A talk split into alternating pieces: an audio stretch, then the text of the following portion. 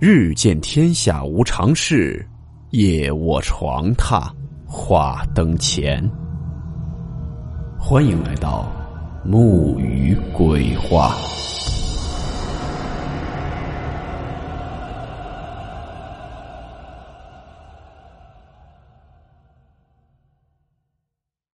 今天的故事名字叫做《血色灯笼》。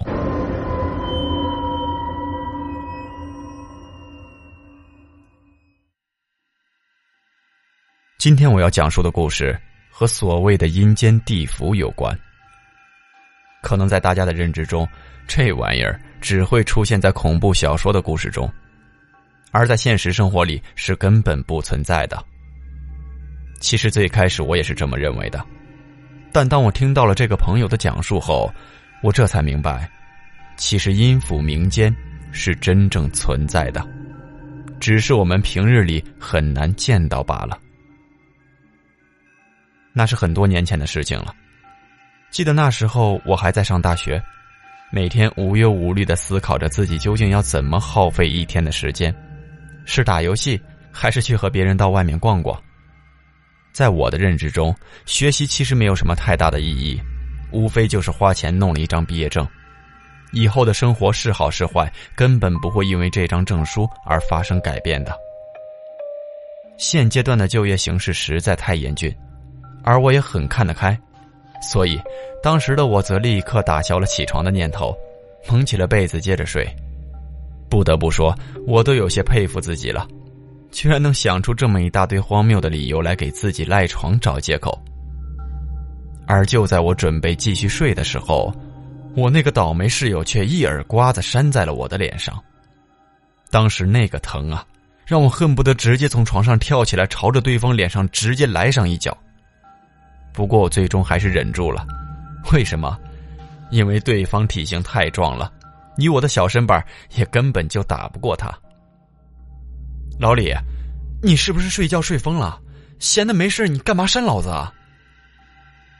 虽然打不过，但我嘴上可不会认输的。可谁知对方却嘿嘿一笑，随后拿出了两张照片。当时我第一眼看到这个照片上的画面时。首先感觉到的是诧异，我不明白这个臭小子给我弄一张风景图是要干什么。可当我看到第二张照片的时候，我这才突然明白，你小子给我弄这个看干什么？两张一样的底图，P 一个鬼上去就想吓唬我？你也太逗了吧！没事赶紧给我滚蛋，我还要睡觉呢。你可太天真了，这图不是我 P 上去的。是我这次去外地旅游时候拍的照片。前段时间我没有注意这些东西，今天去照相馆洗出来之后，我才发现，在这张照片上有古怪。你看到了吗？这张人脸，你可能觉得这可能是照相出现的失误，但我告诉你，这张人脸，我之前曾在墓碑上见到过。老李说话的时候。语气逐渐变得沉重起来，整张脸绷得紧紧的。说句实话，我还真没见过这小子如此的紧张。本来我不打算告诉你的，但现在不说也不行了。记得那是在今年暑假的时候，老李一个人在宿舍里待着无聊，但又不想回家去看他爸那张严肃的脸，所以老李就一个人在网上买了张机票。随后，悄悄的跑去了一个荒山野村去旅游了。说是旅游，其实也属于冒险。毕竟老李这家伙胆子可不是普通的大，所以他总是喜欢去追求一些惊险刺激的活动。而在他来到这个山村之后，他则立刻开始拿相机拍摄，并把每一张照片都远程发回到自己的电脑上。这个行为起初还算合理。但到了后来，因为山区内没有信号，所以也就逐渐中断了。值得一提的是，他当晚是住在一个农家院里。说实在的，连他都感到非常的惊讶：这么偏僻的地方，平日里人都很少见到，居然还会出现农家院这种小型的旅店。这还真让人感到匪夷所思。而除此之外，这个农家院的老板也很特殊，是一个年轻的小姑娘。老李目测对方应该也只有十七八岁吧。当时可把老李给乐坏了，看来这次他不仅能旅游散心，说不定还能有上一段旷世奇恋呢。想到这里，老李就立刻走进农家院。哎，美女，给开个房。听到了老李的话，对方只是点了点头。随后要走了老李的身份证和登记证明，在一切手续处理完毕，小姑娘则拿着钥匙把老李带到了她的房间前。你的房间就在这里，晚上吃过饭就早点休息，千万不要出来瞎逛，否则的话，我们不会负任何责任的。希望你能清楚的记住这点。现在的老李还真是有些诧异。你越是不让他晚上出来瞎逛，他就越想出来逛逛，看能不能遇到什么乱七八糟的事情。要我说啊，老李这家伙还就真是一个字儿贱。如果他当晚听了小姑娘的话，没有离开旅店，恐怕也就不会遇到后面的事情了。记得当晚老李在吃饭的时候，就看到小姑娘已经把农家院的大门给锁好了。可这又怎么困得住老李呢？只看他在拿好拍摄的设备后，就一个人顺着窗户爬了出去。虽然是二楼，但也不算太高，以老李的身手对付这种高度，简直轻而易举。在离开了旅店后，老李则按照他白天勘察好的路线向大山深处走去。需要着重强调的是，这个山虽然神秘，但却并没有什么吃人的猛兽。所以老李并不需要时刻注意自己的身边。夜幕下的大山之中，漆黑一片，当真是伸手不见五指。好在老李提前准备了手电。这山里还真是够黑的。正在老李向前移动的时候，却是赫然看到远端的黑暗中，竟有一团团诡异的火焰在空中缓缓的跳动。这幅画面。如果是被普通人看到，恐怕会惊呼是鬼火。可在老李这个理科生看来，这只不过是化学反应产生的磷火，没啥可大惊小怪的。不过有磷火的地方，就代表着附近有遗骨。想到这里，老李则立刻向火焰跳动的方向移动。果然，在这里，老李看到了一片阴森森的坟地。说实在的。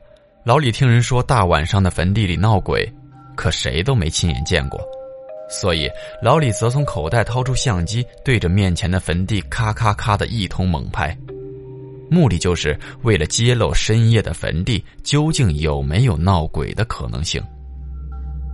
起初并没有什么怪异的地方，可就在他拍摄结束收起相机后，却是透过手电筒的光芒，突然看到在面前的墓碑上。有一张灰白色的照片，照片中是一个女孩的容貌。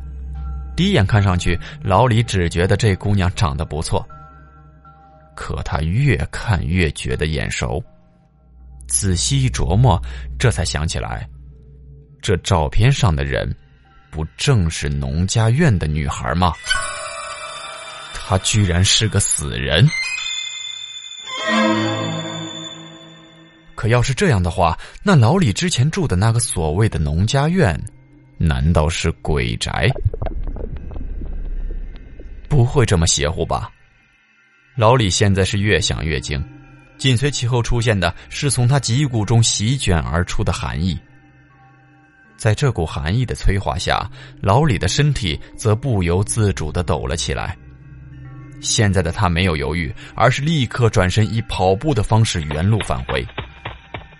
可走了一段时间后，老李这才突然发现，来的时候这条路走得特别的顺畅，为什么往回走的时候却异常的忐忑？特别是在他的脚下，无缘无故的多出了一大堆本不应该存在的石子，硌得老李脚底生疼。可现在的他才没心思顾及这些事情。本以为路上不会再出现什么怪事了，可谁知。就在此时，老李却突然看到远端的夜色之中，竟鬼魅般的飘出了一盏像血一般鲜红的灯笼。灯笼的光芒由远及近，很快便来到了老李的身边。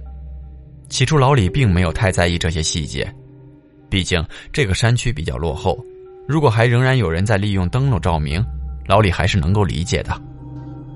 可接下来出现的画面，却让老李立刻变得胆战心惊。能看到，在血色灯笼抵达他身旁的瞬间，他则无意瞟了一眼提灯笼的手，却是赫然发现，这根本不是人类的手。漆黑一片的手臂上生着数不胜数的尸斑，暗红色的指甲像是在鲜血中浸泡过似的，让人看了心里直发毛。老李即使没有见过真正的尸体，但尸斑究竟长什么模样？他还是有所研究的，所以在看到眼前的画面后，他则本能性的向远离对方的位置挪了挪，生怕这只鬼手的主人会威胁到自己的安全。而就是他这么一个看似简单的动作，却让对方前行的脚步猛然间停了下来。出于诧异，老李再度向身后瞥去，却是能够清楚的看到。那只鬼手的主人穿着一身鲜红的嫁衣，在他的头上还盖着红色的盖头布，一双血红的绣花鞋虽然穿在脚上，但却并未沾染任何的灰尘，因为这双脚在行走的时候根本就没有碰到地面。虽然老李并没有看到对方的脸，但那从盖头下逐渐滴落的血液却让他汗毛耸立，冷汗不停的往外跑。非但如此，他还发现对方此时竟缓缓的抬起了自己另一只长满尸斑的鬼手，并把那鲜红的盖头布给扯了下来。紧跟着，一张血肉模糊的鬼脸则直接暴露在他的视野中。漆黑的眼睛森然可怖，并在手中血红灯笼的映照下反射出幽幽的光芒，而此时暗黑的嘴角则缓缓的张开，并说出了一句让老李终生难忘的话：“你居然能看到我。”说到这里的时候，坐在我面前的老李的身体却是不受控制的抖了一下。随后，毫无顾忌的在自己的脸上扇了几巴掌。在感到剧烈的疼痛后，他这才停了下来。老李啊，是不是你这次出去逛了一圈，把自己给逛傻了？打自己都这么下得去手啊？我看你啊，应该去看看精神科。这世界上哪有鬼啊？哦，我知道了，你最后肯定是像书里写的一样，猛然从梦中惊醒了过来，对吧？结果发现自己所遇到的一切都只不过是做了一个噩梦，对不对？不，你错了，我是真的遇到了鬼，而且我后来是从深山里逃出来的。如果你不相信的话，你看这儿。说着，老李就挽起了自己的袖子，并将那块藏在衣服下的伤痕展现在了我的面前。这，就是被那个女鬼咬的。要不是兄弟我当时跑得快，恐怕现在回来的就会是我的魂儿了。看到这里，我也觉得非常的诧异，这小子究竟是怎么确信自己当天遇到的是鬼呢？后来我才知道，他回来后立刻就找了个阴阳先生，把自己的情况问了一下，结果对方告诉他，当日他走进的那座山，很有可能就是连通阴间的背阴山。而那片坟地就是阴间的大门。如果老李当时继续往里走，恐怕就再也回不来了。至于当天他遇见的那个女鬼，阴阳先生并没有过多的解释，而是很简单的说了几个字，就随意带过了。可即便对方不说，老李也很清楚，这个血肉模糊的女鬼究竟是什么来头。可当我询问他的时候这小子也和我卖起了关子说和我说多了对我不好。至于他当晚在坟地看到的墓碑上的照片其实是农家院老板的孪生妹妹多年前因病去世了而当时出现在农家院内的是活生生的人。